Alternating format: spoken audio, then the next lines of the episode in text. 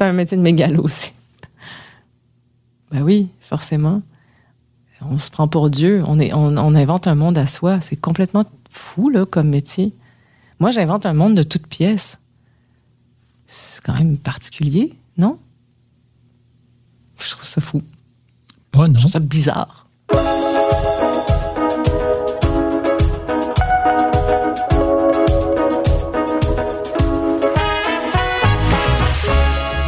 Bonjour à tous, bienvenue à un nouveau numéro de Contact qui vous est présenté cette semaine dans notre studio montréalais. Le cinéma est au menu de l'émission d'aujourd'hui avec la comédienne et surtout maintenant peut-être réalisatrice Monia Chokri. Bonjour. Bonjour. Bienvenue à bord. Alors Monia, vous êtes née à Québec en 1982. Jusque-là, ça va bien? Jusque-là, c'est exact. Ça colle. C'est pas de la fake news. Non. Alors, Québec 1982, une ville qui devait à cette époque être assez homogène dans le sens de blanche et francophone. Ça l'était, oui, tout Ça à colle fait. toujours. Mm. Votre mère est québécoise, votre père tunisien, ce qui vous a valu le surnom à l'occasion de Monia l'Arabe. Oui, tout à fait, vous êtes bien renseigné.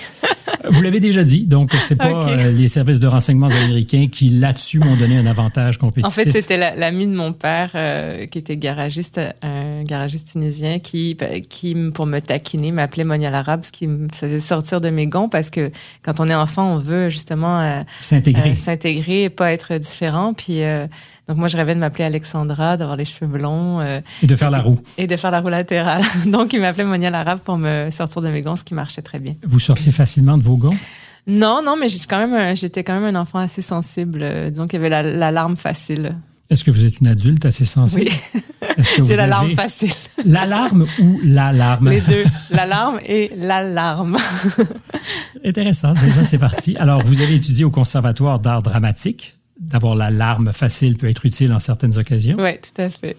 Est-ce que c'est un prérequis que d'avoir cette euh, sensibilité pour être euh, un bon acteur ou une bonne actrice? Hum, ça Ou ça se travaille? hum, je pense que ça se travaille. D'ailleurs, c'est intéressant parce que je trouvais qu'à à l'école, quand on était plus jeune, euh, les filles étaient plus épanouies que les garçons euh, comme acteurs, euh, comme actrices. Quand vous jouiez? Quand enfant. on jouait, non mais quand on, à, à l'école de théâtre, euh, parce que Ah, je, pardon. je, je pense qu'il y avait, euh, il y avait quelque chose de plus, de, de- chez les filles, de plus assumé, de plus développé dans leur propre euh, sentimentalité ou euh, émotion ou le déploiement de leurs émotions. Puis euh, les garçons avaient tendance à être plus techniques en fait.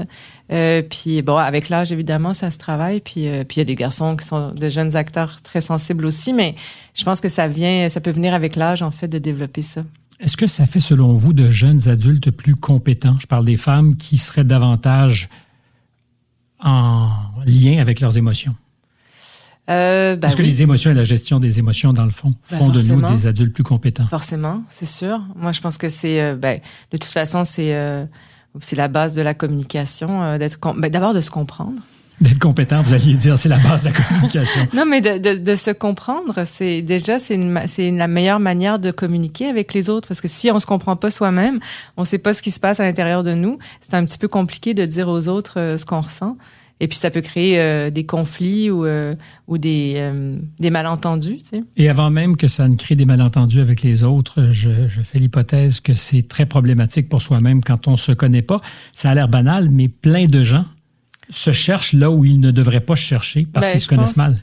Ben, je pense après ça, euh, on parle, on parle des gens comme si euh, nous, euh, je sais pas si vous, vous, vous pensez vous vous connaissez complètement. Puis en Mais pas plus, du tout. Ça, ça bouge, hein, ça. La, Mais je qu'on essentiellement est. de moi dans ce cas-ci.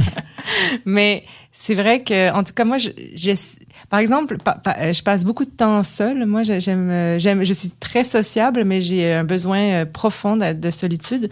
Et, euh, et je suis toujours inquiète avec les gens qui passent jamais de temps seuls. Euh, Il y, a- il y a des gens qui sont toujours euh, avec des- d'autres gens ou qui, tu sais, qui sont en panique, euh, qui arrivent pas à passer du temps seul. Puis ça, je trouve que c'est un, c'est un, Un red flag en bon français. C'est un, tu sais, un indicateur de, oups, quelqu'un qui a peut-être pas envie de se regarder, en fait, euh, ou de s'interroger sur euh, ce qui se passe à l'intérieur de lui-même. Ça peut être troublant, effectivement, d'être laissé à soi-même parce qu'on est forcé de penser quand il n'y a pas d'agitation. Ouais. J'étais en train de vous présenter, mais l'entrevue est déjà partie, ce qui est très bon signe. Euh, donc, je rappelle que vous avez dit euh, oui à ce que vous étiez étudiante au Conservatoire d'art dramatique. Toujours pas de problème, c'était à Montréal. Euh, vos premiers pas au cinéma euh, sont faits sous la direction de Denis Arcan. C'était dans L'âge des ténèbres. Vous avez depuis joué dans une trentaine de films. Et c'est avec un court métrage, Quelqu'un d'extraordinaire, en 2013, que vous commencez à réaliser. Vous avez depuis ajouté trois longs métrages dans votre carquois. Simple comme Sylvain sort au moment où on en a cette conversation à Montréal. C'est le plus récent, le petit bébé. J'ai envie de commencer avec une confession, même si on a déjà pas mal commencé. Je ne pensais pas que j'aimerais votre cinéma. Pourquoi? Parce que vous, aucune, vous, m'aimez pas, vous aimez pas mon profil. Mais non, mais non, pour aucune raison, c'est la preuve. C'est drôle. Et je devrais être vacciné contre tous les préjugés. Mais quelle posture vous avez? Ben, ça serait pire de ne pas vous en parler.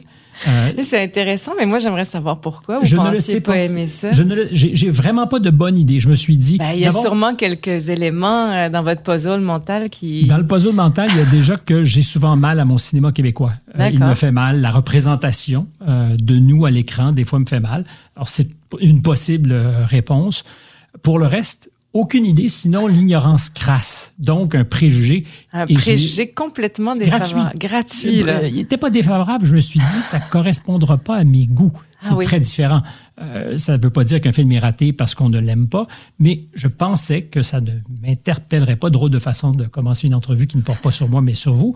Mais je trouve ça marrant parce qu'on doit, quand on présente au monde ces produits de création, faire face à ça, j'imagine, très souvent des gens d'abord qui vont peut-être s'étonner de trouver quelque chose qu'ils ne pensaient pas trouver, ou de convaincre des gens de venir voir un film alors qu'ils ont des préjugés qui reposent sur pas grand-chose. Ben, en général, les gens qui ont des, vraiment des préjugés, vous, vous étiez malheureusement forcé de venir voir mon film, pratiquement. Mais là, il y a du dépit dans ce que vous dites. Or, si vous êtes ici, c'est parce que j'en ai fait le choix que j'avais envie de m'exposer. Mais c'est ça qui me fascine le plus, parce que vous avez vu mon film après avoir choisi de m'inviter. Donc euh, parce que j'avais envie de me frotter à quelque chose, je me disais, j'ai un préjugé, pourquoi je ne le sais pas? J'ai envie de la rencontrer parce que je vous avais entendu, je vous avais vu, vous m'intéressiez. Et j'avais pas fait l'effort d'aller voir un film. J'étais très curieux pour Babysitter, pour dire la vérité, puis on va vraiment passer à autre chose parce que je ne suis pas le centre de notre entrevue. J'étais très curieux. Je l'ai loupé au cinéma parce que j'avais aimé la pièce. J'étais curieux de voir le traitement. J'avais lu d'excellents textes consacrés à, votre film. Puis peut-être que je me suis dit, tiens, je vais me donner un prétexte. Je vais surmonter ce qui était un préjugé. En la, en la rencontrant, je vais aussi parcourir son œuvre. Alors, je l'ai fait. Euh, j'ai vu le film, le dernier, hier, Simple comme Sylvain. Je suis tombé totalement sous le charme. Est-ce que ça va mieux? Hein? Est-ce que ça va mieux déjà? Je suis comme ça, moi. Au début, on a des préjugés, puis après, on tombe sous le charme. J'en sais rien pour les autres. J'en sais rien pour les autres, Monia, mais je peux vous dire que moi, je suis vraiment, j'ai été bluffé, j'ai beaucoup aimé. J'ai eu l'impression que c'était un film. Je suis pas, donc. Je vous remercie. Je suis cinéphile, mais pas critique. J'étais pas les compétences pour vous rassurer sur ce que vous faites. Moi, je, veux juste dire que ça, par contre, euh, souvent, il y, a des, il y, a des, spectateurs qui vont dire ça, tu sais, ah, moi, je connais pas le cinéma, mais j'ai vraiment aimé ça, mais ça vaut peut-être rien. Ça vaut tout l'or du monde un critique n'a pas la même mise sur le goût. Et puis, c'est pour moi, c'est aussi important un spectateur euh, mm-hmm. euh, lambda, là, je sais pas comment l'appeler, euh, l'anonyme, qui vient me dire qu'il a aimé mon film. Euh, il faut jamais s'excuser de, je sais pas. En fait, le cinéma, comme on en parlait un petit peu plus tôt, c'est un art populaire. Puis euh, c'est fait pour tout le monde, puis c'est fait aussi pour. en fait, l'art, de toute manière, quand quelqu'un, le spectateur, il est fait pour le spectateur. Puis quand il apprécie, ben ça fait partie de euh, de la joie d'un mhm. créateur de recevoir ça. Qu'on soit officiellement compétent pour en discuter ou non, ce que serait théoriquement le critique. Parfois, quand, quand les gens sont trop compétents pour en discuter, c'est moins intéressant que, par exemple, moi, j'aime beaucoup les, les, rencontres avec le public parce que je trouve que leurs questions sont beaucoup plus euh, euh fantaisistes et, et mhm. larges que parfois celles des journalistes qui deviennent toujours les mêmes, en fait. C'est quoi les mêmes questions qui vous ont systématiquement posées? Euh, Est-ce que vous avez euh, écrit le film en pensant aux deux acteurs? Euh, ça fait quoi de travailler avec sa meilleure amie, dans le cas de comme Sylvain pour Magali Lépine Blondeau? Euh, D'où vous est venue l'idée? Ça, c'est des questions qui sont revenues Donc, systématiquement. Les, trois questions que je ne vous poserai pas aujourd'hui, ça va me faire plaisir. Elles n'étaient pas inscrites au programme, si bien. Hein? Alors, moi, j'ai commencé avec le, le court-métrage Quelqu'un d'extraordinaire qui m'a séduit par ces dialogues, par la vivacité et l'humour des dialogues. je pense que je suis sur la piste de ce que je redoutais, c'est l'absence d'humour. Je me suis dit, c'est peut-être sérieux, ce qui est en soi acceptable. Et j'ai découvert au contraire quelque chose dans votre œuvre de drôle, de d'intelligent évidemment, mais caustique par moments, où les dialogues entre les personnages sont les conversations de gens qui, entre eux, aiment rire aussi. C'est pas juste drôle parce qu'on rit des personnages, mais parce qu'on rit avec les personnages. Oui. Ah oui, c'est vrai. Ben, c'est vrai, je sais pas, mais en tout cas. Vous le savez pas, c'est vous qui les écrivez, les dialogues? Non, mais c'est vrai, non, c'est parce que je me rends compte qu'effectivement, je pense à la femme de mon frère, l'espèce de joute verbale entre le frère et la sœur, ou bien dans Scène comme Sylvain, effectivement, les, les, les scènes à table dans votre cinéma, madame, sont fondamentales. les réunions familiales dans La femme de mon frère, ça se passe évidemment à la table familiale qui mm-hmm. pourrait ressembler un peu à celle que vous avez connue dans votre enfance. Un peu, oui. Avec un peu de de, voilà, de poudre. Euh, de perlimpinpin. voilà, exactement. Les scènes à table, quand le personnage de Magali Lépine Blondeau rencontre la famille de son amant qui deviendra son amoureux, c'est absolument extraordinaire.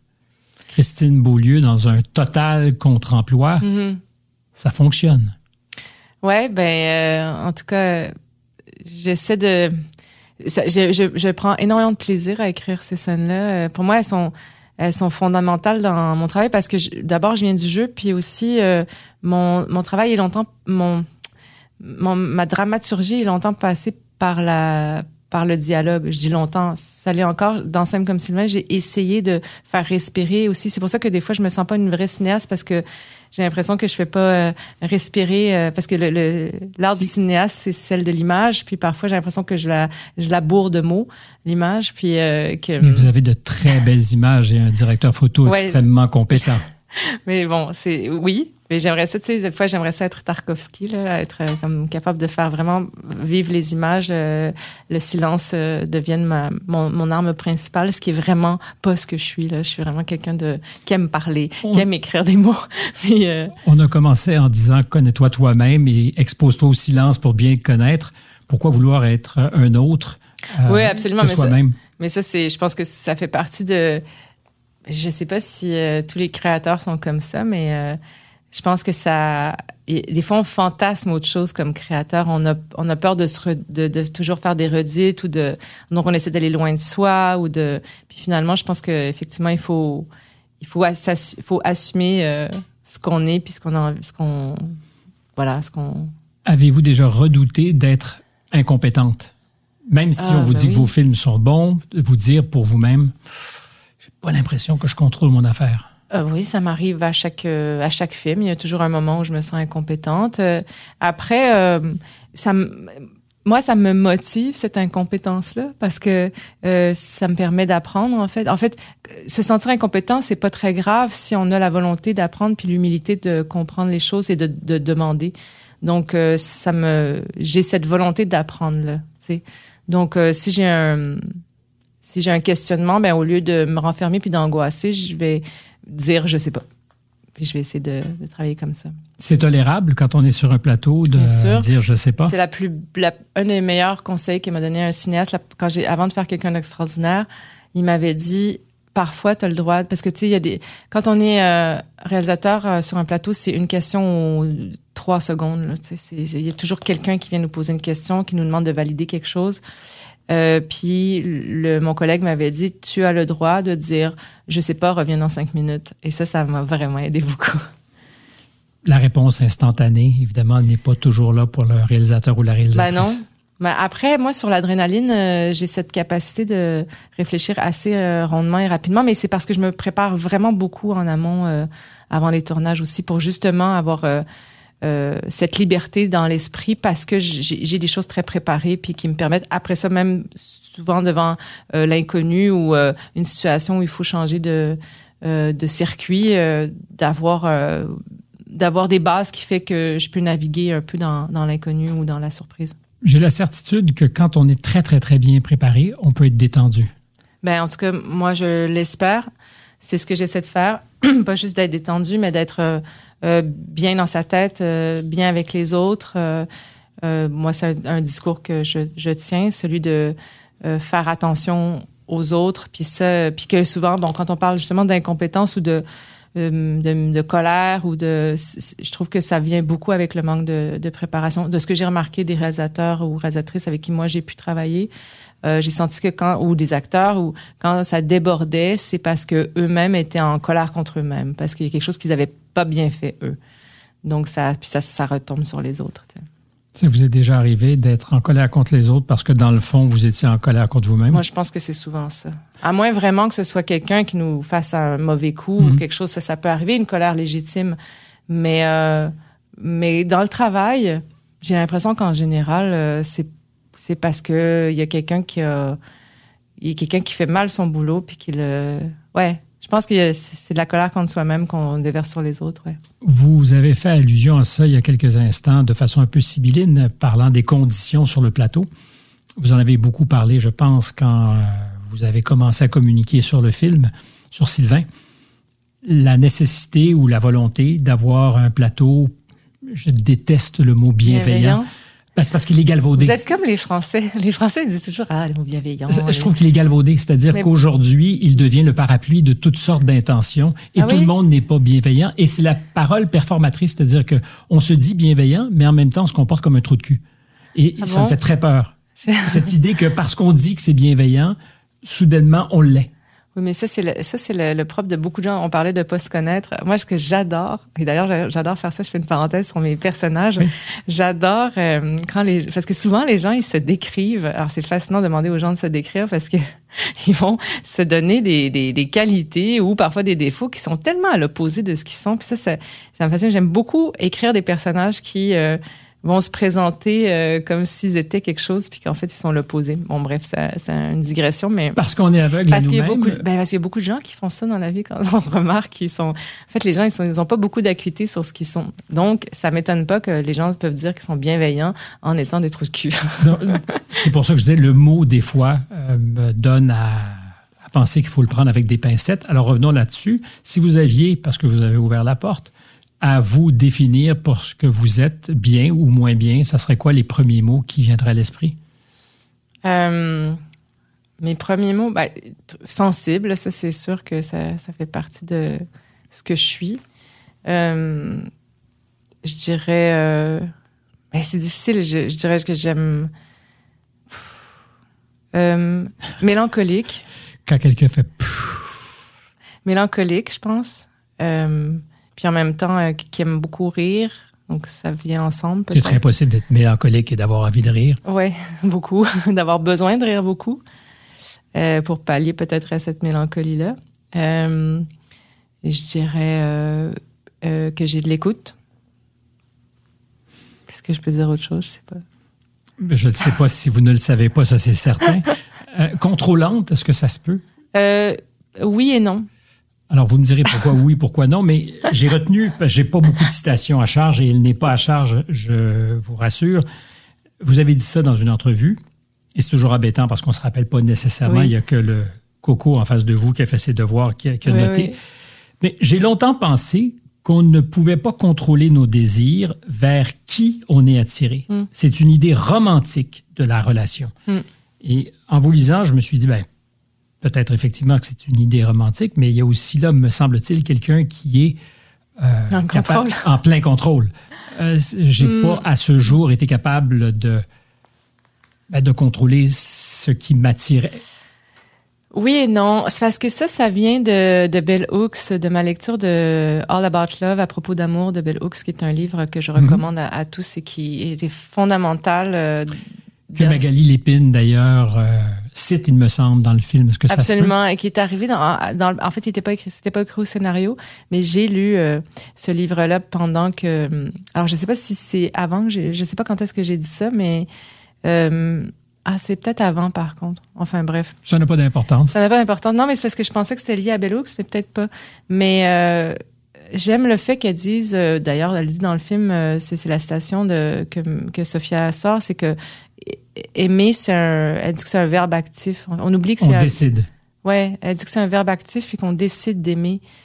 Euh, puis en fait, ce que je veux dire par là, c'est que Ben, d'abord par, par la déconstruction des idées puis des idées reçues de ce qu'on doit euh, euh, on doit être attiré par qui comment pour moi il y a quand même une partie de construction sociale là-dedans donc vous êtes plus jamais aujourd'hui victime de, ah, de pulsions fortes ou d'amour que vous ne pourriez pas contrôler. C'est vous qui choisissez. Non, mais par exemple, il y a des gens qui disent ah mais pourquoi je suis je tombe toujours sur tel, tel type de personne?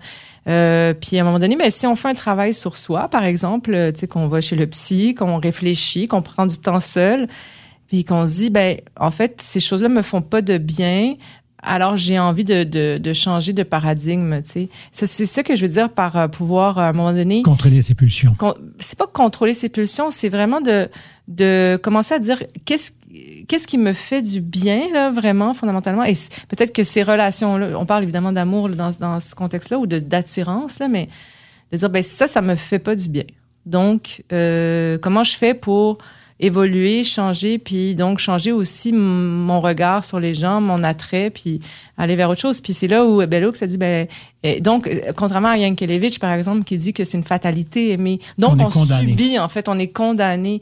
Et ben Belloc ça dit non, c'est c'est l'inverse en fait. Si on décide de s'épanouir et d'être bien avec soi-même, justement de se connaître, et euh, de refuser certains comportements peut-être qui sont toxiques, qui sont aussi liés à une mythologie de l'amour parce que ça vient pas de nulle part non plus. Tu sais, euh, on pense à dans les plus grands romans d'amour, on pense à Belle du Seigneur, mais qui est un livre l'histoire c'est l'histoire d'un pervers narcissique c'est vraiment et on l'a longtemps euh, imaginé comme un grand roman d'amour mais ça ça fait des des exemples de de, de d'histoires d'amour toxiques dans dans, dans l'histoire de la littérature, du cinéma, de, de nos chansons, de tout. Il y en a une pléthore, il y en a bien plus que des histoires euh, saine et douce.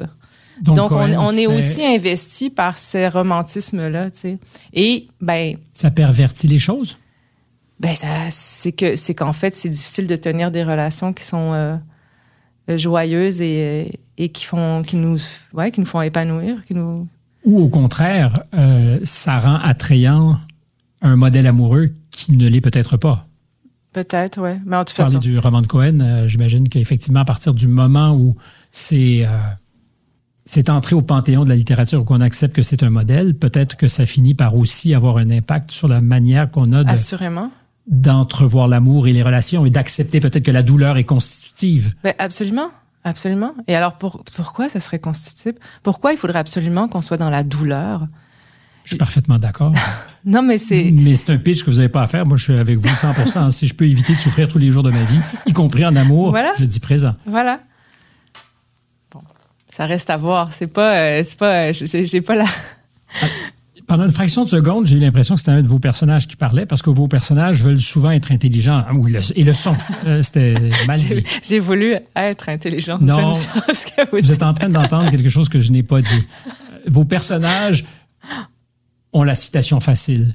Euh, vos personnages sont souvent des intellectuels et c'est très important dans la définition de leur personnage. En fait, le fait qu'ils soient intellectuels, qu'ils soient capables de citer, mm. euh, la distance entre eux qui appartiennent à un monde supérieur peut-être et, le reste du monde euh, existe. Euh, ça me fait penser un peu au cinéma de Denis Arcand, mm-hmm. où les intellectuels et à la société québécoise, où c'est jamais intégré, c'est encore un peu plaqué, cette intelligence ou cette culture. C'est pas un humus dans lequel les choses se font, mais c'est presque une badge qu'on porte fièrement. Est-ce qu'il y a d'abord un lien avec euh, le cinéma d'Arcan? Et pourquoi cette fascination pour, appelons ça, euh, l'intellectualisme? Ben, premièrement, je, je, je pense pas qu'ils non, mais j'ai retenu quelques points. Le premier, c'est que je pense pas qu'ils se sentent supérieurs ou qu'ils se positionnent de manière supérieure. Euh, ni dans mes films, ni moi dans, dans la vie. Là. Je pense pas que. Ah, c'est parce que je dis que dans la vie, vous êtes comme ça. Non, mais non, mais c'est parce que il y, a comme cette idée aussi que dès, le départ, euh, si on on aime euh, lire ou on aime citer ou on réfléchit sur le monde, ou en tout cas mes personnages dans, dans ce cas-là ont une un, plaisir à la joute mhm, mhm. intellectuelle ou verbale, forcément, ils ont un mépris de tout le reste, qui est vraiment pas le cas. Euh, puis je pense moi, je, je me con, je conçois pas. C'est parce que c'est un monde que je connais aussi, que je côtoie, qui viennent de mes parents, de mon frère, de, de des gens qui, qui m'entourent, euh, et mon propre bonheur euh, de de, de lire, d'apprendre, euh, de, de partager en fait. Puis c'est euh, donc, je, je vois mais pas. d'aucune façon, c'était une critique. Je pense que c'est formidable non, mais de, de mettre à l'écran des personnages que, intelligents. Ouais, ben intelligent. De toute façon, l'intelligence, ça c'est. Intelligent et on cultivé. peut, on peut être cultivé, pas intelligent. Et on peut être intelligent et ne pas avoir de jugement. Absolument. Ce qui est assez fréquent aussi. Absolument. Mais je Mais sais donc, pas. Moi, je pensais que l'intelligence, ça venait quand même avec le jugement. Ah, ben, Moi, je trouve que le manque de jugement, Mon expérience sensible, c'est que j'ai croisé des gens intelligents qui pouvaient atrocement manquer de jugement. Ah oui? Oui. Hmm. Qui prenaient les mauvaises décisions, qui se comportaient de façon extrêmement. C'est drôle parce que pour moi, l'intelligence, ça vient vraiment avec euh, justement Avec du euh, jugement. du jugement. Donc, la- pour moi, l'intelligence, vraiment, le truc primordial, et c'est justement euh, euh, avoir une acuité émotionnelle. Je pense et un jugement. un super tête de mathématiques, par exemple. Je fais exemple simple parce que on pourrait l'imaginer, c'est une caricature réductible facilement. On peut être super bol de, de mathématiques, euh, être capable de résoudre tous les problèmes et d'avoir un total manque de jugement dans ses rapports avec les autres. Je pense que c'est tout à fait compatible. Et je m'excuse auprès Donc, de tous les mathématiciens. je pense que les protéiformes, en effet. Oui. Bon. On va pas régler l'histoire de l'intelligence ce soir. Ben, J'aimerais Mais- bien être capable, ça serait extraordinaire, mais je n'en ai pas justement les ressources.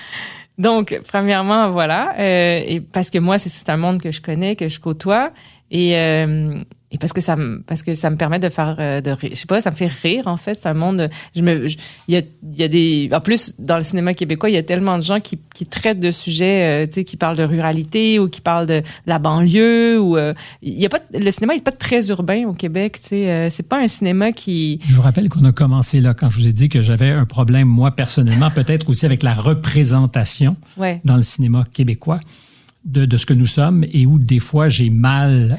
Ben, Il y a, peut-être un manque de diversité. Là. Ça commence à, ça, ça change quand même. Là. Il y a une volonté quand même de faire un cinéma un peu euh, différent. Je pense euh, à Antigone de Sophie Duras. Je pense au film de Sophie Dupuis Puis Solo qui traite des drag queens, ou, enfin dans un milieu drag queen. Donc, euh, je pense que ça, ça, ça évolue aussi. Ça, ça devient moins homogène. Mais c'était moins une critique, euh, dans le fond, peut-être le reflet de ce que j'ai l'esprit obtus. Ça se peut très bien ça se aussi. peut que vous aviez. Vous avez l'esprit. Obtus. Je suis contente que vous l'assumiez. Ça m'a souvent été dit. Ça m'a souvent été dit. C'est vrai? Je peux être coupable, euh, pas vraiment, mais je suis capable Ah. d'auto-ironie. D'accord. OK. Bon. Mais vous êtes. Donc, est-ce que vous considérez comme obtus quand même? Est-ce que je me considère comme obtus quand même? La question telle que posée donne à penser que vous avez une opinion déjà arrêtée là-dessus. Moi, j'avais, moi, j'étais, j'avais des préjugés en venant ici, mais j'ai quand même accepté. C'est C'est- comme vous. Non, C'est très bien, c'est très très bien. C'est faux. Euh, mais j'ai Pas pas, senti tout. que vous en aviez. Pas du tout. Euh, je pense pas être très obtus, non? Non. Non. Je peux être rigide sur certaines choses. Si j'avais à me définir, comme vous le disiez tout à l'heure, probablement que ce serait pas la première chose que je dirais rigide. Je dois l'être à l'occasion, mais mais non. Bon. Pour répondre à votre question sur Arcan, euh, si, je, si je suis bien le, le, le programme. Euh, Vous alors, ça, pas idée comme ça, vous le suivez bien. Ça marche super bien. ça, m'était dit. Et on est dans euh, une parenthèse entre vous et moi sur le mot bienveillant. C'est-à-dire qu'on n'a jamais fermé Ah, cette parenthèse. on est toujours en train de se perdre dans le bois avant de revenir au plateau et à la On bienveillance. va revenir sur la bienveillance. Euh, c'est noté comme un astérix. euh. Alors, Arcan, on m'en a parlé quelques fois. Euh, c'est Sébastien Rose qui m'avait dit ça. Je me souviens à l'époque de quelqu'un d'extraordinaire qui m'avait dit Ah, t'es comme la petite fille d'A- d'Arcan. Euh, je pense que ça vient beaucoup de notre, justement, du côté euh, volubile et surtout des, des mettre en scène des profs d'université ou des gens qui graver dans le monde universitaire, parce qu'il l'a fait quand même longtemps. En tout cas, dans ses films assez, euh, assez euh, majeurs, euh, on- il y a dépeint quand même le milieu universitaire. Euh, après ça, je pense que la comparaison peut s'arrêter là. Donc, elle s'arrête là et je on pense passe que, à un autre appel. non, mais je- je- parce que je trouve pas que notre cinéma se Mhm. ressemble tant que ça. Non, non. Euh, à part que on fait, effectivement, on, on utilise euh, le verbe et que, que, que parfois nos, nos personnages euh, Est-ce qu'on se méfie des personnages bavards et du verbe ici? Vous cohabitez continuellement en- au Québec et en France Ouais. et j'aime à dire qu'on est séparés, divisés par une langue commune. C'est-à-dire Ouais. qu'on n'habite pas la langue de la même Pas façon. du tout. Euh, C'est très compliqué parce qu'il y a des malentendus fréquents. les Français entendent des fois d'autres intentions que les nôtres en nous écoutant, et inversement, quand on entend les Français. Oui. Euh, ce passage, ce chassé-croisé permanent, est-ce que c'est un exercice auquel vous vous euh, livrez en étant consciente que, dans le fond, on ne parle pas toujours la même langue? Ben, on parle pas la même langue, on n'a pas la même, euh, on n'a pas la même culture. Je dirais même qu'on n'a pas exactement les mêmes valeurs. Euh, ou en tout cas, on est, euh, on est tellement britannique. Quand je suis allée en Angleterre pour la première fois à, à 20 ans, je me suis dit, ok, on nous a dit tout le temps qu'on était des cousins, euh, les Français et nous, mais en fait pas du tout. On est, on est vraiment des Britanniques. Des Britanniques francophones. On est des Britanniques francophones avec un soupçon d'américanité. C'est vraiment ce qu'on est. Même dans notre, même notre phrasé et puis notre, notre accent, il vient, il vient de l'anglais. Euh, beaucoup plus, je trouve. Euh, après, euh, moi, mes parents, ils, ont, ils se sont rencontrés à Strasbourg, ils ont, ils se sont mariés là, ils ont, ils ont importé, ils sont, ils ont importé la culture française dans notre famille aussi. Donc, euh, moi, le soir, on regardait des chiffres et des lettres. Enfin, j'étais Mhm. prise pour regarder des chiffres et des lettres parce que mon père, euh, Victimes des Ouais, choix prise au piège, prisonnière de, des chiffres et des lettres. Euh, TV5 à la maison, on regardait des films français, on mangeait de la bouffe française, on, on avait des, les- mes parents avaient des amis français, entre autres, euh, aussi euh, sénégalais, euh, tunisiens, tout ça, c'était assez euh, mélangé à la maison. Euh, Moi-même, j'ai j'ai euh, j'ai été j'ai vécu en France euh, vers l'âge de 18-19 ans. J'avais un amoureux là-bas à Paris. Euh, ça fait comme partie de de ma vie toujours. Donc j'ai moi je navigue entre les deux, mais c'est comme ma c'est c'est pas ma culture parce que j'ai pas de passeport. euh, je veux dire j'ai pas, mais Mais- j'y vis à moitié donc. euh, Vous avez le décodeur intégré. j'ai le décodeur parce que aussi la, la Tunisie à l'époque quand j'étais enfant était euh, était encore euh, avait encore des relents de colonialisme. Donc euh, mes cousins cousines parlaient vraiment français de France, regardaient la télé française, on regardait le Tour de France l'été, prise au piège, prisonnière du Tour de France que mes cousins regardaient. Euh, et donc, euh, j'ai- même moi, j'avais à parler avec l'accent français pour que mes cousines me comprennent. Donc, c'est comme si ça, ça a un petit peu toujours fait partie de, de ma vie, tu sais.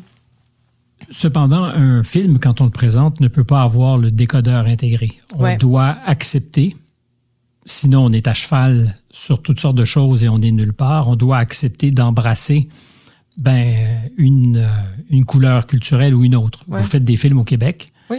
euh, qui se disent dans un français très correct, mais qui sont nécessairement lus, entendus, décodés différemment en France. Mhm. Est-ce que vous avez déjà redouté euh, l'incompréhension, le malentendu? Euh, ben non, parce qu'en fait, euh, ben là, tu sais, dans le cas de, de Sam comme Sylvain, euh, hormis euh, vraiment Sylvain parfois et la famille de Sylvain, les Français semblent quand même comprendre, euh, commencent à se faire un peu l'oreille euh, sur notre notre accent. Pour la femme de mon frère, c'était c'était pas très gênant non plus, euh, en tout cas à- au public français. Donc je pense qu'il Non, il y a un français soutenu dans La femme de mon frère, par les personnages d'ailleurs. Ouais, j'aime pas trop parler de français soutenu ou de. Pour moi, chaque euh, français est beau et, et, et différent et les accents aussi. Puis je. Mais euh, puis d'ailleurs, les, les, les, les Parisiens disent de l'accent neutre quand tu parles de l'accent. euh, Parisien. Ouais, ou je sais pas quoi là. Mais euh, moi, je trouve ça. Enfin, c'est un drôle de truc. Il y a un mot euh, glottophobe, je pense, c'est ça le mot hein, quand on on, on, on- est répugné par les accents.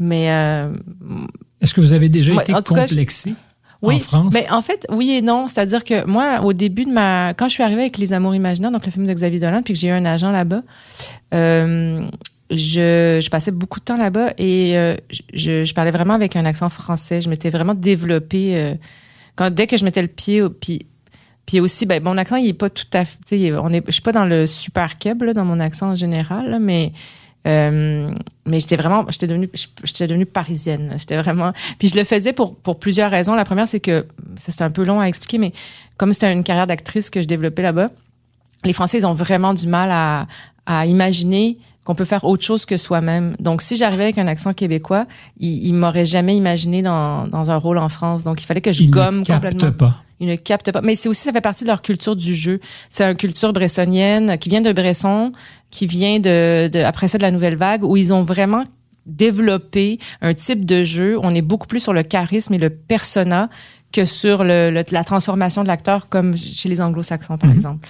Donc euh, donc d'abord il y avait ça, puis il y avait aussi le fait que euh, j'ai l'impression que parfois ils nous écoutent pas quand on parle avec euh, Il m'est souvent arrivé de poser dans un café une question en français, dans un français qui me semble correct, probablement marqué de mon accent, et la personne me répond en anglais, mais correctement à la question que j'ai posée.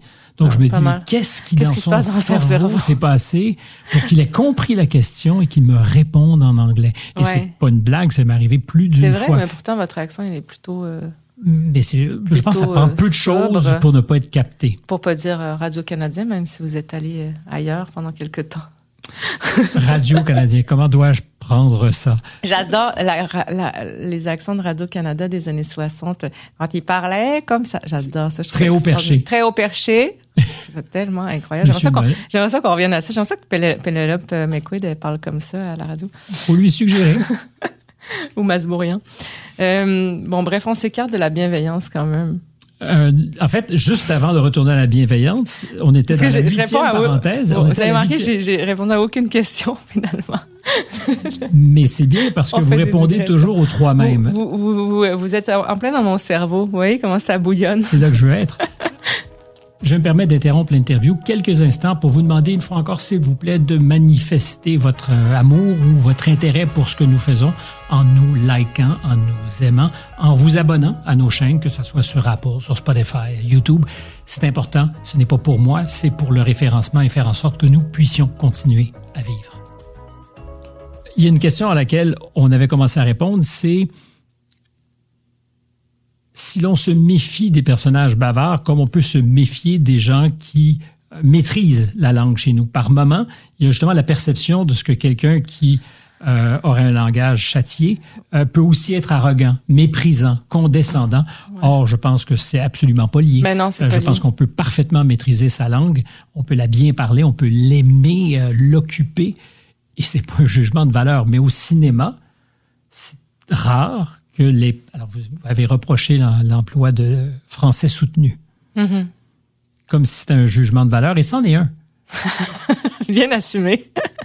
Oui, parce que on, Ben, on a cet amour débridé du français chez nous, on le défend, on, Ouais. on a peur d'être assimilé, on se dit se, se battre pour le protéger. Puis par moment, c'est pas l'accent, je pense qu'on le parle boiteusement. On manque de mots pour dire les choses.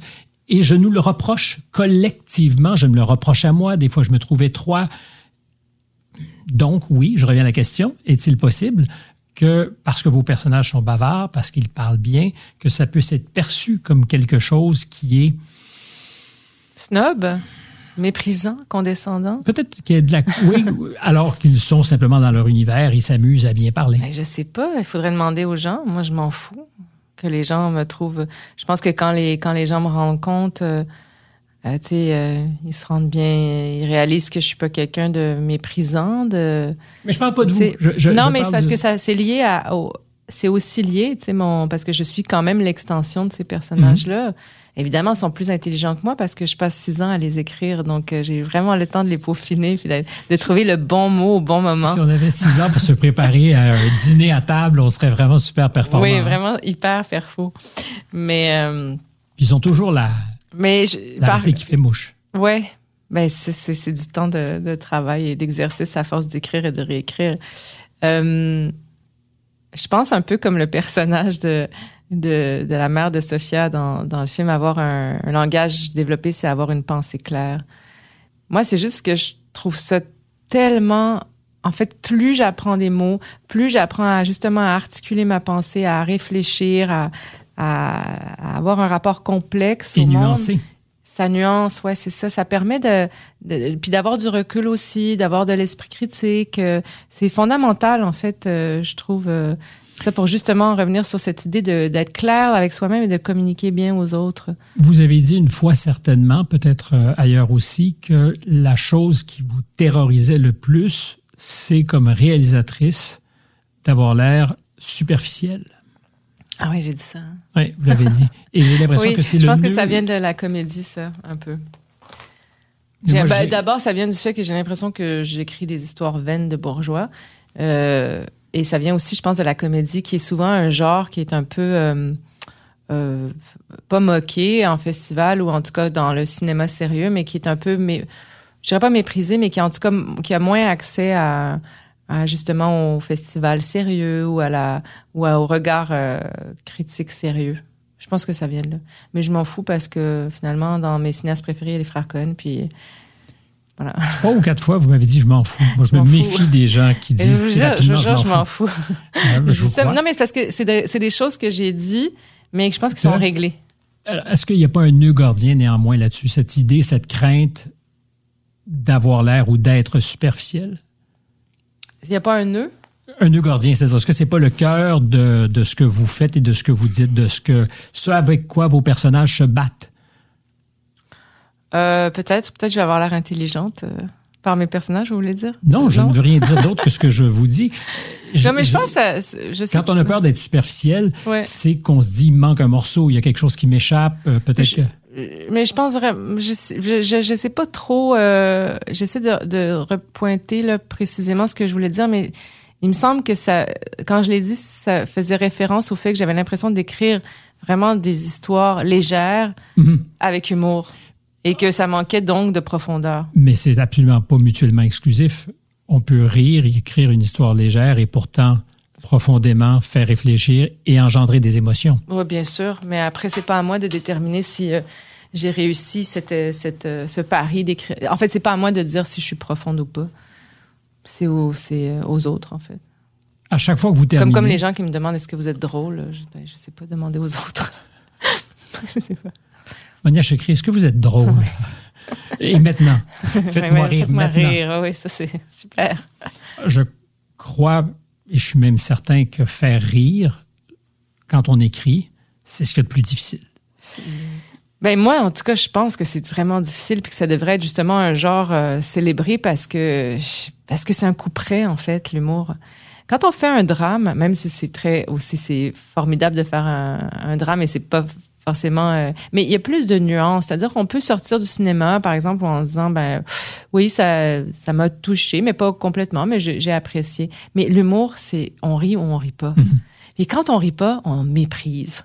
C'est-à-dire que c'est vraiment. C'est juste lourd. C'est juste lourd, ouais. Une blague auquel on rit pas. Donc, euh, je pense que ça vient aussi parfois avec des gens. Si j'ai eu des critiques ou que les, certaines personnes n'ont pas. Par exemple, j'ai un critique français qui, qui déteste mon cinéma. Là, mais vraiment, il le déteste. À chaque fois, il me trucide. Mais euh, je me dis, il doit me trouver lourde, là, tu sais. Il doit être comme les bras croisés à, rire à rien, là, de Et c'est presque mieux d'être détesté avec autant de passion ah, ben, que d'être mollement apprécié. Là, euh, ça m'avait tellement touché. Il y avait je me souviens toujours un acteur au conservatoire. On faisait nos, euh, nos examens, enfin, de, on avait nos, nos évaluations finales, les évaluations de fin d'année. Et puis, il y avait un, un, gars qui était dans une autre classe, puis il était sorti vraiment dépité, puis on avait dit, mais ça va pas, qu'est-ce qui s'est passé? Ça s'est mal passé. Puis il a dit non. Il dit j'en ai, j'en ai marre, je suis vraiment tannée d'être, de créer tout le temps de l'indifférence. Je suis, ils me disent que c'est correct, que c'est bien, que c'est bien. Il dit ça me rend triste de créer de l'indifférence. Et ça, bon, c'est la pire chose pour un artiste, je pense. L'indifférence, je pense que c'est pour un artiste ou, pour, un individu. Pour un être humain. c'est comme ça, un artiste, mais effectivement, engendrer de l'indifférence, c'est d'une tristesse.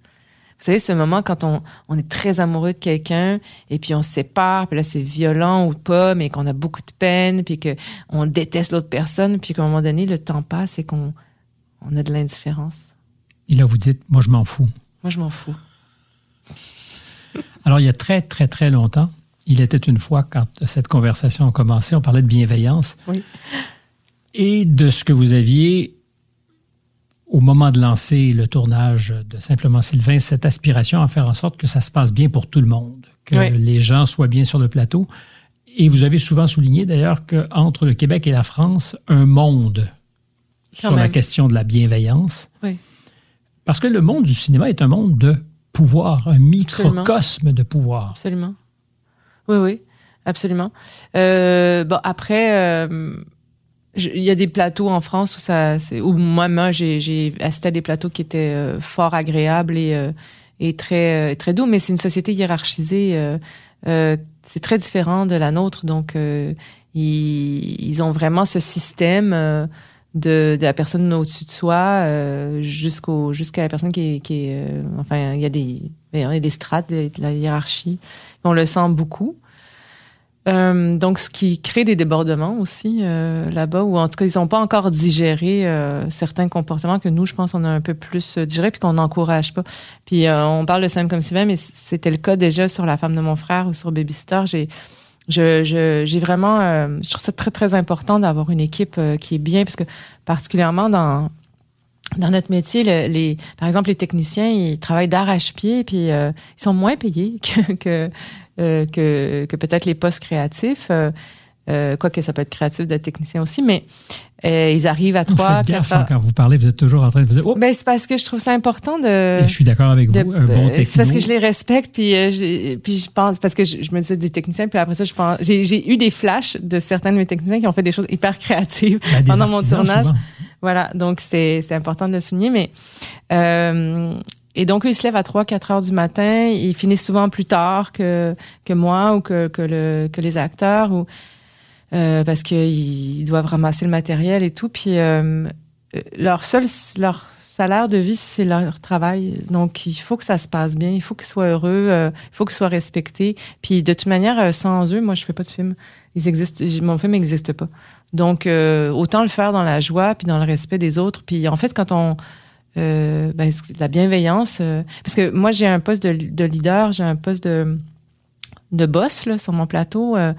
Donc j'ai le choix de l'exercer en hurlant sur tout le monde ou en, en étant juste calme, puis en expliquant les choses. Puis en fait, je, je me rends compte que ben, les gens ils travaillent 20 euh, fois mieux comme ça, en fait, dans la joie. vocation à être boss dans la vie? Euh, ben, je bossais un petit peu là, enfant aussi, mes amis. Je me souviens que tu sais, j'étais un peu euh, bon, on va faire ça. Bon, on fait telle activité. Ouais, j'étais un petit boss pas boss des bécosses, mais tu sais, j'aime ça euh, organiser. J'aime organiser en fait.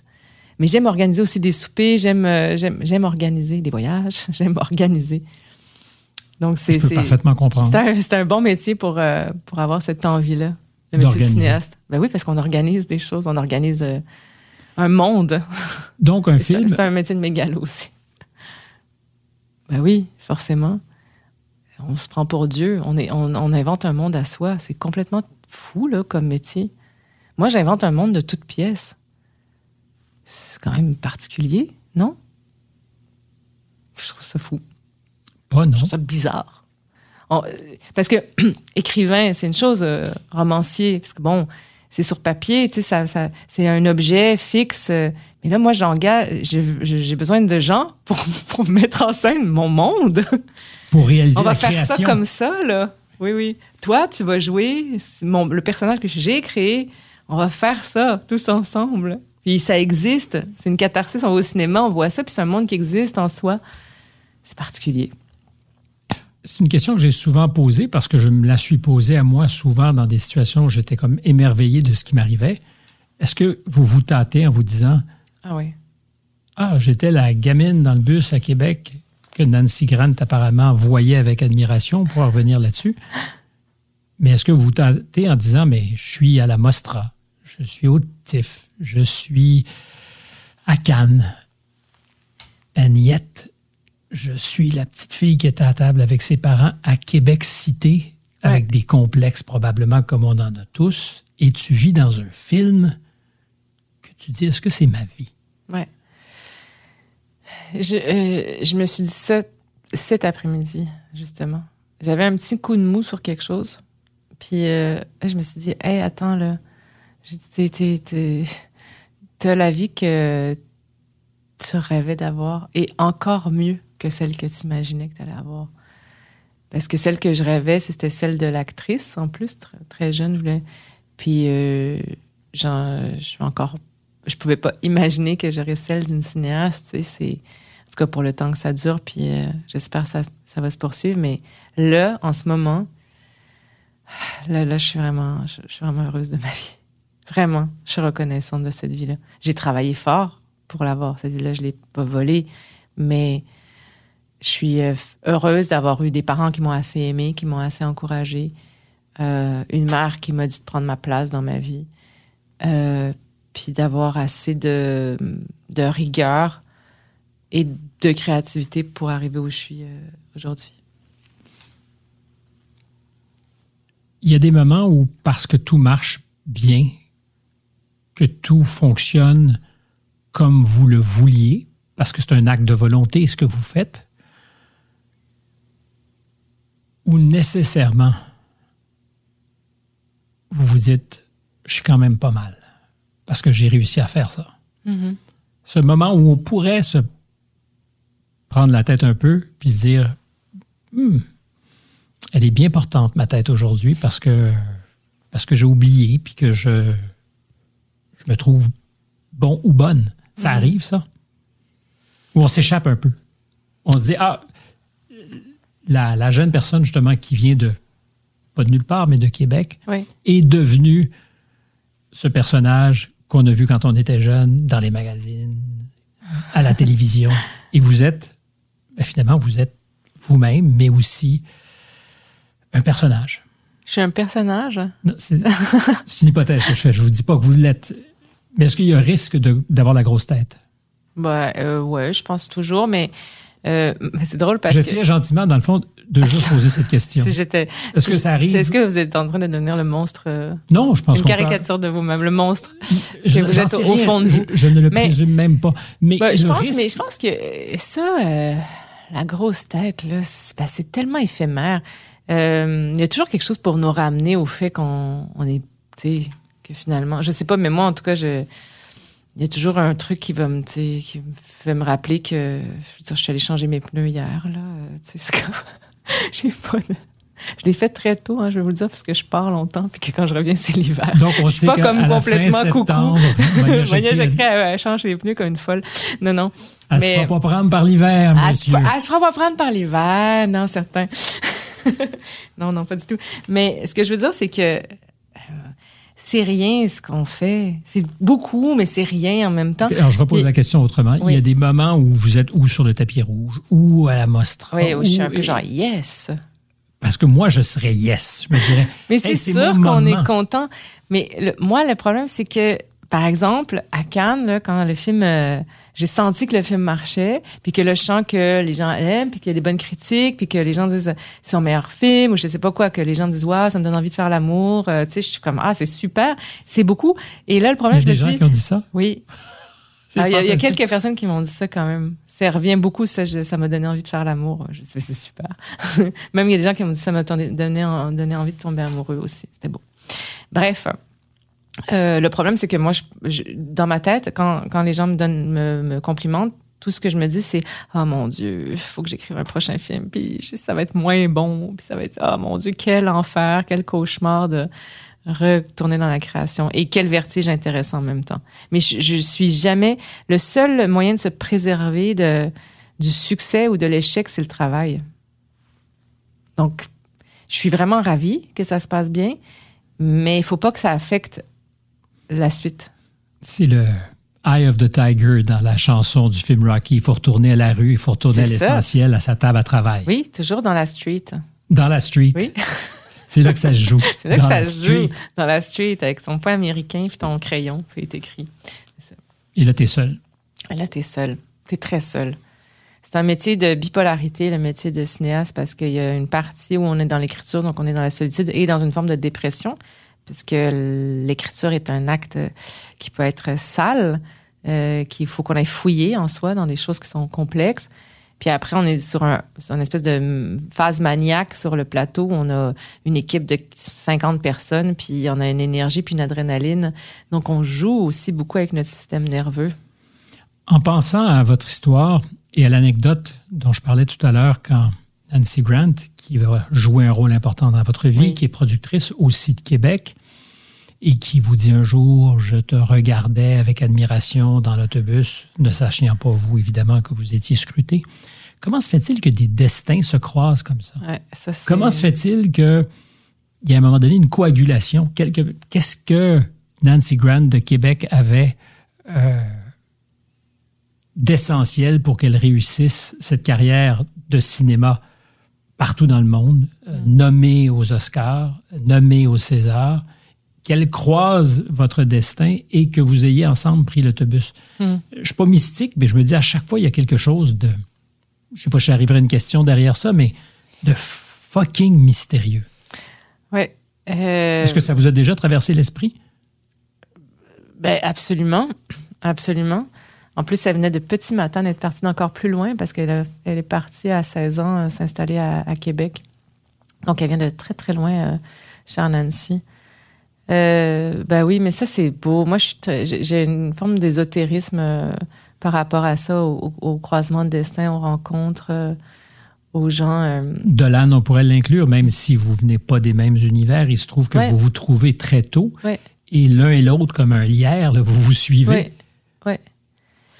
Euh, après, il faut saisir notre chance. Après, dans le cas de Nancy, c'est vraiment très particulier là, de s'être croisé euh, euh, comme ça plus tôt dans notre existence, puis de s'être complètement perdu de vue, puis après retrouver pour qu'aujourd'hui elle devienne une de mes meilleures amies et ma, ma, ma, ma, productrice. Donc, c'est exceptionnel. mais je pense qu'on s'est trouvé dans... Je pense qu'on avait les deux l'œil de l'ambition, d'une certaine manière. Peut-être que c'est ce qu'on a reconnu comme animaux euh, urbains euh, en se croisant. Je sais pas, moi, je la, la regardais pas, c'est elle qui me regardait dans l'autobus. Mais euh, en tout cas, quand on s'est retrouvés, après, ça a été très rapide notre connexion parce que je pense qu'on avait des ambitions créatives, en fait. puis on a, on a juste, il faut saisir, en fait, ces opportunités-là. Quand on rencontre des gens qui nous happent, il faut les garder près de soi. Est-ce que le rapport qu'on a à l'ambition ou le regard qu'on porte sur l'ambition, selon vous, est modulé si on est un homme ou une femme? Est-ce que, ma question pour la faire courte, elle est plus coupable, l'ambition, quand elle est incarnée par des femmes que par des hommes? Ben, alors, pas dans mon cas. Euh, mais dans le regard. Euh, dans le regard, peut-être. Ça, je sais pas, moi, je m'en fous. non, mais je. Ça, ça. Ça, j'ai eu cette chance-là dans ma vie de vraiment, là, euh, pas me positionner comme une femme quand je voulais quelque chose, tu sais. Non, mais pas justement être comme ah, pas ou, ou avoir été euh, après est-ce que c'était plus difficile? Est-ce que le chemin était a été plus difficile ma question c'est plutôt quand on a de l'ambition et mhm. qu'on le revendique. Ouais. Parce que c'est cool de dire j'ai de l'ambition. Ouais. Ben il en faut. Mais tout le monde en a en fait dans les métiers d'art. Les en tout cas tout le monde. Tous ceux que qu'on voit là ou tous ceux qui existent ou qui sont euh, ils en ont de l'ambition. Même s'ils font ils disent le contraire puis qu'ils disent non non j'ai pas d'ambition. Il faut tellement travailler d'arrache-pied pour arriver à se faire une place à être avoir un peu de visibilité à, ce que les gens s'intéressent à ce qu'on fait que c'est sûr que ça vient avec de l'ambition. Faut qu'on arrête de penser que c'est comme quelque chose de prétentieux ou je sais pas quoi de dire euh, j'ai de l'ambition. Mais au Québec c'est peut-être plus compliqué de dire ça, de dire. Euh, d'assumer. Euh, d'assumer qu'on ouais, qu'on est ambitieux, qu'on. Je sais pas. Ou peut-être ça change. Je sais pas. Je m'en fous. Je m'en fous. Non, mais c'est vrai que je m'en fous dans le sens où. Après ça, ce que les gens, il y a toujours quelqu'un qui va dire quelque chose sur nous. Il y a toujours quelqu'un qui va être contre. Qui peut dire quelque chose sur vous qui va vous fâcher, qui va vous euh, fragiliser? Le regard de qui pèse? Euh, ma mère, parce qu'elle elle a une grande acuité. Euh, mes amis, très proches. Les gens, euh, ben, ceux que je fais rentrer dans mon, dans mon intimité. Si je donne mon intimité aux gens, euh, c'est que aussi je leur confère ma fragilité. Donc, il faut qu'ils fassent attention. Ça a déjà été trahi, ça? Cette fragilité? Oui, je pense. c'est facile, effectivement, même des fois sans s'en rendre compte. Ben oui, c'est sûr. Mais ça fait de nous des gens plus forts si on n'est pas amer. C'est ça. Si on le, transforme en quelque chose de beau. Et le regard de votre mère mm-hmm. est toujours elle important. Pas ça Oui, oui, oui, vraiment. Pourquoi elle n'aimerait pas ça? Mais non, mais parce qu'elle dit, tu parles toujours de moi dans les... dans les interviews. dans les interviews. On n'a qu'une mère ou, et On n'a qu'une mère, oui. Euh, oui, parce que c'est quelqu'un qui ben, D'abord, je la trouve vraiment euh, profonde, intelligente, drôle, euh, travaillante, euh, vivante. puis je trouve qu'elle a une... Comme toute mère, parfois elle me fâche quand elle me dit des vérités. Puis après, je réfléchis 24, 48 heures. Puis en fait, elle a bien raison. Vous êtes un peu orgueilleuse? Est-ce que je suis orgueilleuse? J'essaie de réfléchir. Je suis. Non, je suis pas si orgueilleuse. Je, je le suis de moins en moins. Je pense que j'ai- je pense qu'on l'est plus quand Vous on avez est. beaucoup modulé la réponse. Je suis pas si orgueilleux, je le suis de moins en moins. Ouais, non, mais on, on a tous un peu d'orgueil, là, c'est normal. Mais euh, ce que je veux dire, c'est que je pense qu'avant, j'en avais plus parce que j'avais moins d'assurance. Mhm. Donc, je pouvais être fragilisée plus facilement par des choses. Puis, je pense qu'aujourd'hui, comme j'assume un peu plus que je suis en général, euh, ça me. Je suis peut-être moins. Je ris plus de moi, peut-être aussi. J'avais plus de misère à rire de. J'avais beaucoup à rire des autres.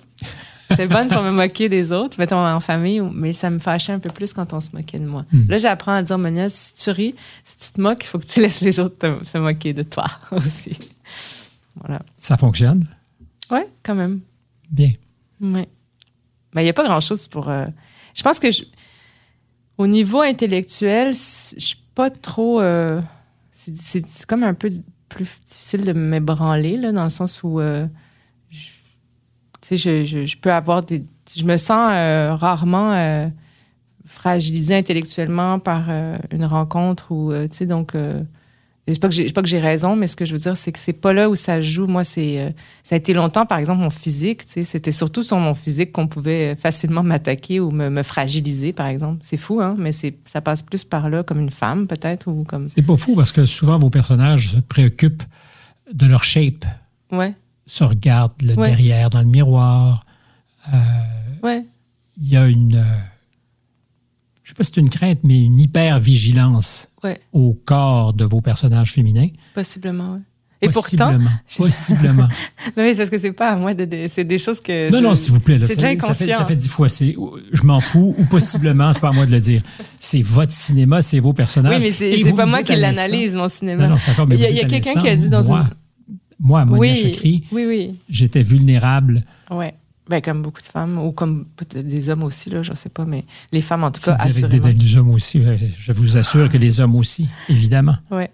Ben oui. Donc, tu sais, on vit quand même dans une, dans une époque et dans un monde où le- la puissance physique, euh, la beauté ou, est vraiment, euh, prend beaucoup, beaucoup le dessus, je trouve. Beaucoup. Sur les, par exemple, sur les, par les réseaux sociaux, par qui devient euh, connu, comment, euh, qui a du pouvoir euh, par, euh, par son image.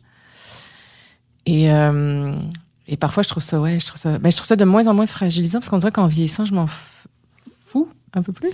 J'arrête. Il va mettre un petit. euh, Ça va faire ça me, ding-ding ça me dérange fois. moins.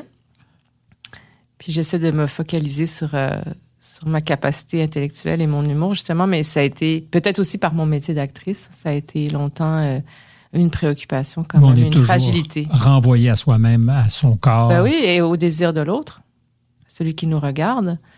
Puis j'ai voulu devenir un être désirant, je pense, en écrivant. Mais quand on est acteur ou actrice, on veut être désiré. Oui, c'est ça. Tout le temps. C'est une blessure constante. C'est le métier d'acteur, c'est un métier de, de c'est une névrose euh, pas réglée. Là. c'est vrai. Je peux le concevoir Ben, très bien. Et, et beaucoup de métiers d'art, mais euh, mais celui d'acteur, j'ai l'impression quand même que ouais, il, il- il nourrit une bête en fait. Mais on va souvent stigmatiser l'idée de vouloir charmer, de vouloir être capable. Or, je pense que c'est très important euh, dans la vie pour le succès, pour plein de choses. C'est-à-dire que l'idée de charmer ne doit pas être diabolisée. Je ne voudrais pas vivre dans un monde où les gens ne veulent pas me charmer, où euh, on pourrait tout obtenir sans faire d'efforts. Hmm. Je ne parle évidemment pas de l'idée de finir au lit euh, une relation, mais de ce Oui, que oui. dans les rapports, charmer a quelque chose, moi je dirais, de, de très civilisé. La volonté ben, de se faire aimer, de, de lubrifier les rapports par notre effort. C'est juste que j'ai l'impression que parfois ça ça prend beaucoup de place, puis qu'après, quand on a charmé, il n'y a pas grand chose qui se passe derrière. C'est-à-dire qu'on, je sais pas si je m'exprime correctement, mais Vous avez juste déployé les efforts auprès des mauvaises personnes, c'est ce que je pense. J'ai fait un gros clin d'œil, évidemment. un gros clin d'œil.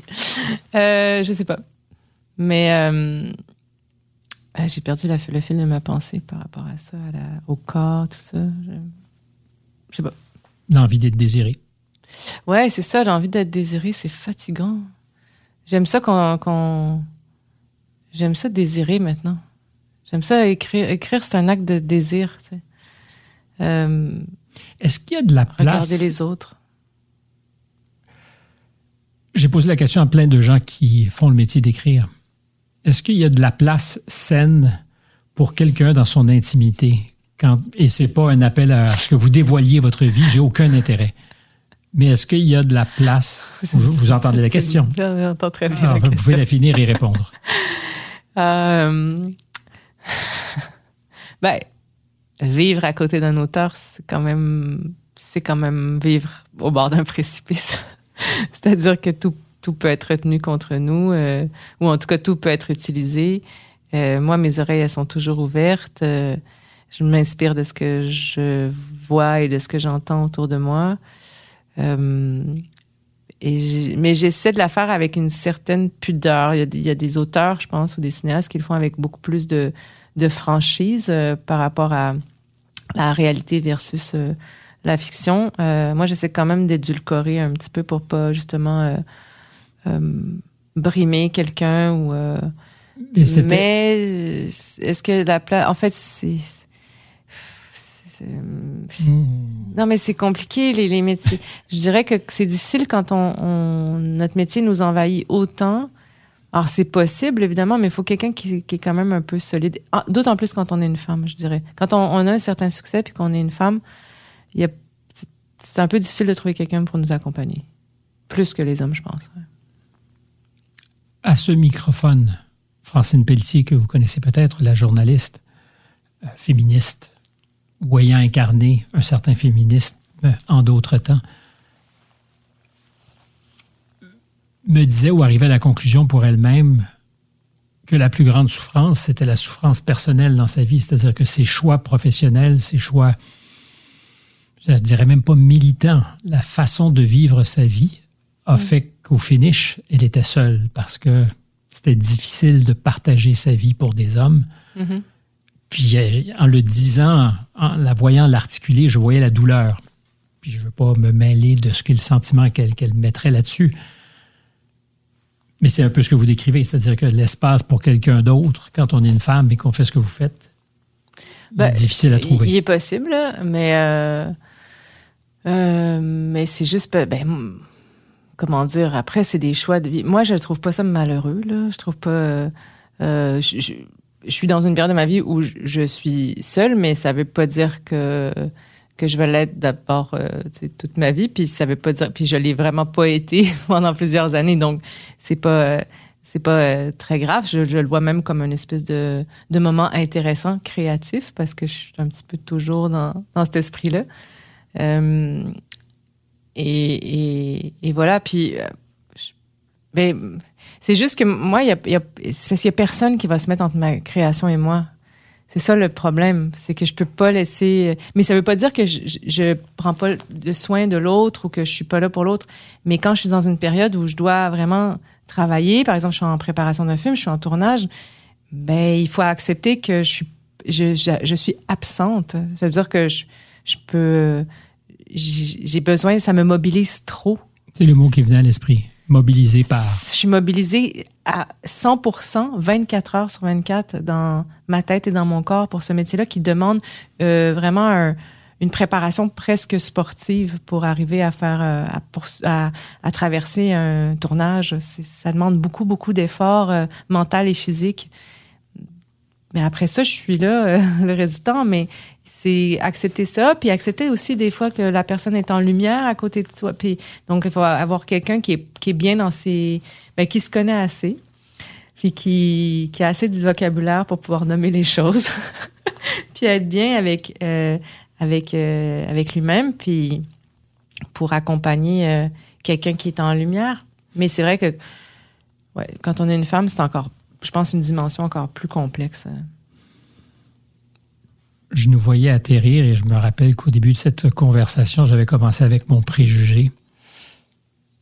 Mais c'était un préjugé fondé sur, encore une fois, je ne sais quoi, mais j'avais parfaitement tort sur toute la ligne. Donc je dis, euh, mea culpa.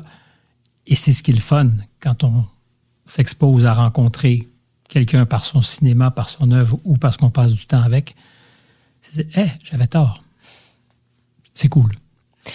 Mais ce qui est intéressant, c'est que je dis toujours que pour connaître un, un cinéaste, on a juste à voir ses œuvres. En général, quand on Mhm. voit ses films, on, on peut avoir une, euh, une idée de, de sa personnalité ou de à, ça à quoi il ressemble. Donc, je sais pas si je ressemble à, à mes films, mais je pense un petit peu quand même. J'étais content de réconcilier les deux. Cinéma, l'œuvre et le personnage. Est-ce qu'il y a quelque chose qu'on a oublié de dire? Euh, tellement de choses.